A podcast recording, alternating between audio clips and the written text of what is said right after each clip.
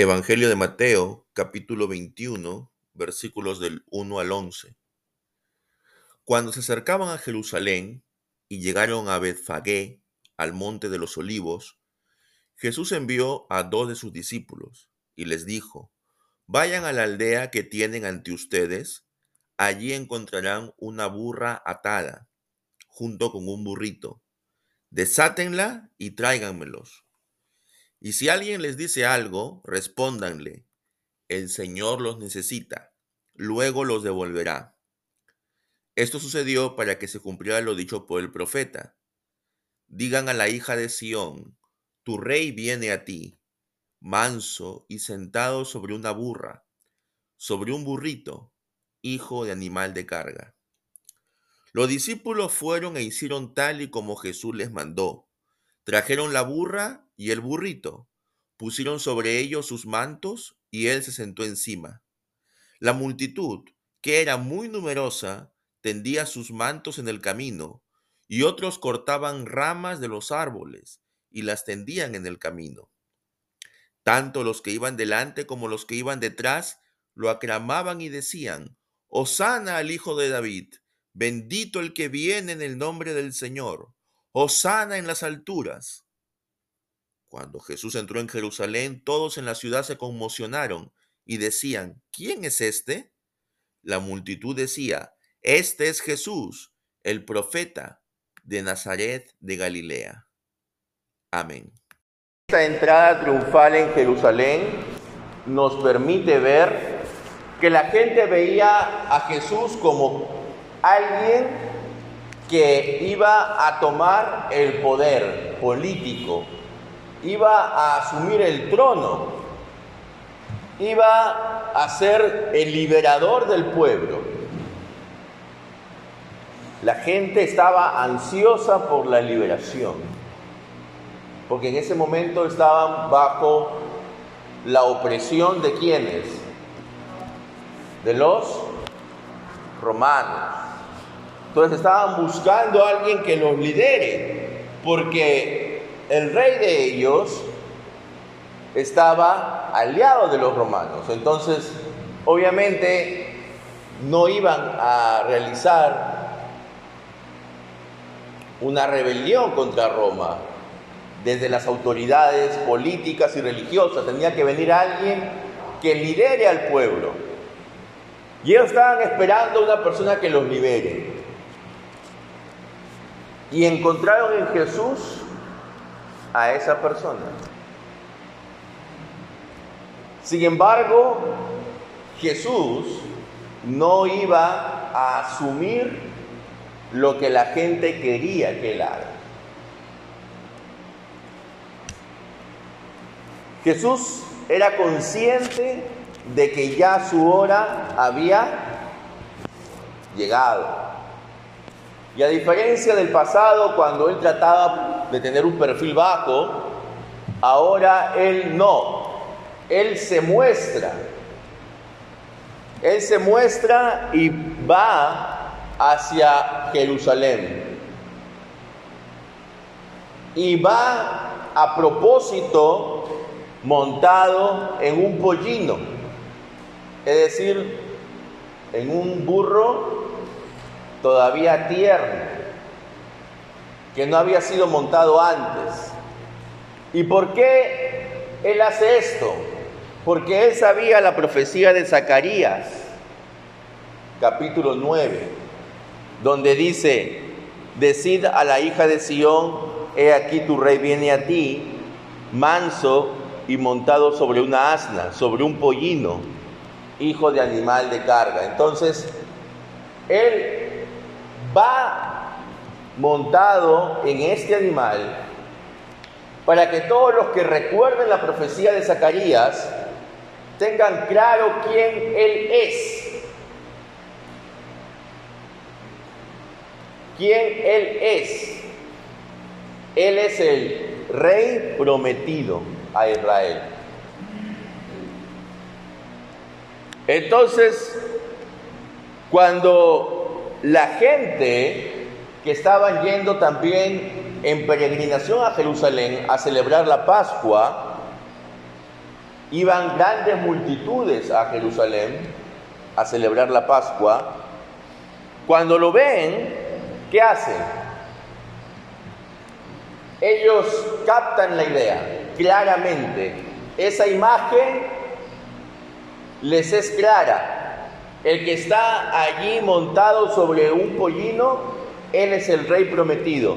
Ya, por cierto, se estaban pasando la voz de lo que él había hecho en la casa de Lázaro.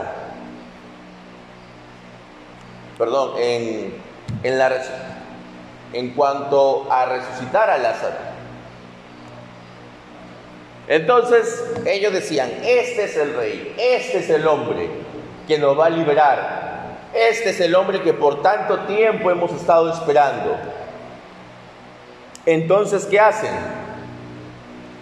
Cogen sus mantos y los tienden en el camino. Otros cortaban ramas de los árboles y las tendían en el camino. ¿Y esto qué significaba? Significaba de que ellos reconocían que Él era el rey. Entonces, hermanos, aquí hay claramente la idea de que el pueblo ya lo había señalado a Jesús y lo había aceptado como su rey. Sin embargo, ellos querían un tipo de rey que no era el tipo de rey que Jesús sería. Ahora la pregunta es, ¿cuál es el tipo de rey que tú tienes en mente cuando piensas en Jesús?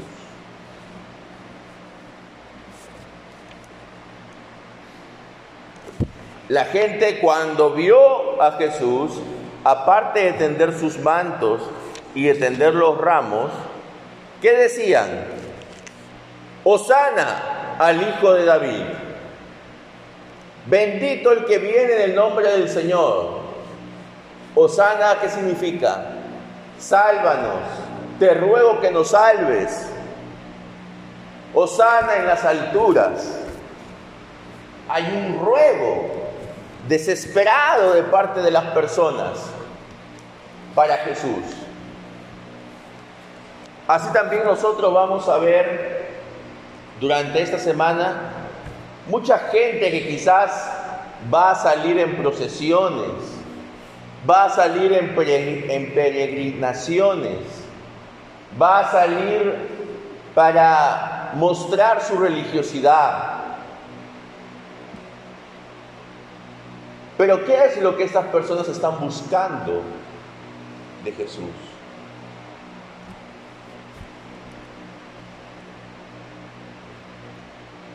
Lo que el pueblo buscaba de Jesús era la liberación política. Lo que el pueblo buscaba de Jesús era que Jesús restaure la antigua grandeza de Israel.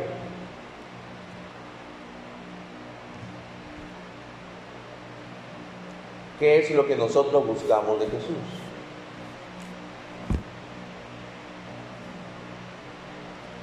Quizás buscamos algo también de Jesús, ¿verdad? ¿Y qué es lo que pasa cuando nosotros buscamos algo de Jesús? Como lo buscaba esta gente. Que cuando Jesús no les da lo que ellos quieren, ellos le van a dar la espalda a Jesús. Porque ellos no aceptan su voluntad. Ellos lo proclaman como rey, pero ellos le quieren poner la agenda. Ellos no son los que se someten a lo que el Señor está diciendo, sino Simplemente ellos quieren que Jesús actúe en favor de ellos. Cuando esta multitud entra en Jerusalén, toda la ciudad se conmueve diciendo, ¿quién es este? ¿Quién es este hombre? ¿Quién es este hombre al cual le dan trato de rey? Y la gente decía, este es Jesús el profeta que viene de Nazaret, de Galilea. Ya lo tenían como un profeta ciertamente por las señales que había hecho. Entonces, pero para la gente que estaba alrededor de Jesús, Él era más que un profeta. Él era el rey, el rey prometido, el rey que durante generaciones habían estado esperando en Israel.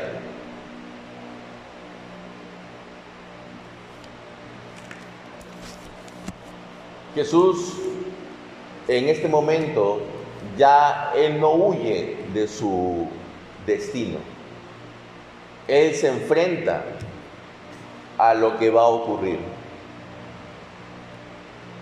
Y cuando Él ve a estas multitudes vitoreándolo, cuando Él ve a estas multitudes aclamándolo, Él sabía que estas multitudes luego se iban a poner en su contra.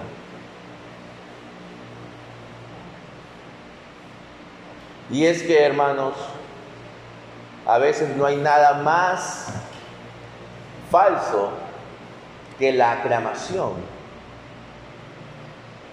Porque la aclamación puede ser por diversos factores. Pero una vez que esto pasa, ya deja de ser. Entonces, Jesús entra como el rey. Sí, entra como el rey. Ahora, la pregunta es, ¿Jesús es rey actualmente? Dirán, sí, por supuesto. Pero quizás, al igual que la gente que estaba entrando a Jerusalén, lo reconocemos como rey, pero queremos imponerle nuestra agenda. Queremos decirle, sí Jesús, eres rey, pero quiero que hagas esto, esto, esto y esto por mí. Sí Jesús, eres rey, pero ya hay cositas por ahí que tú has dicho que no, no me cuadran. Esto voy a obviarlo. Si reconocemos a Jesús como nuestro Rey, entonces lo que tenemos que hacer simplemente es aceptar su voluntad. Lo que tenemos que hacer es someternos a Él, porque nosotros somos sus súbditos. Nosotros somos aquellos que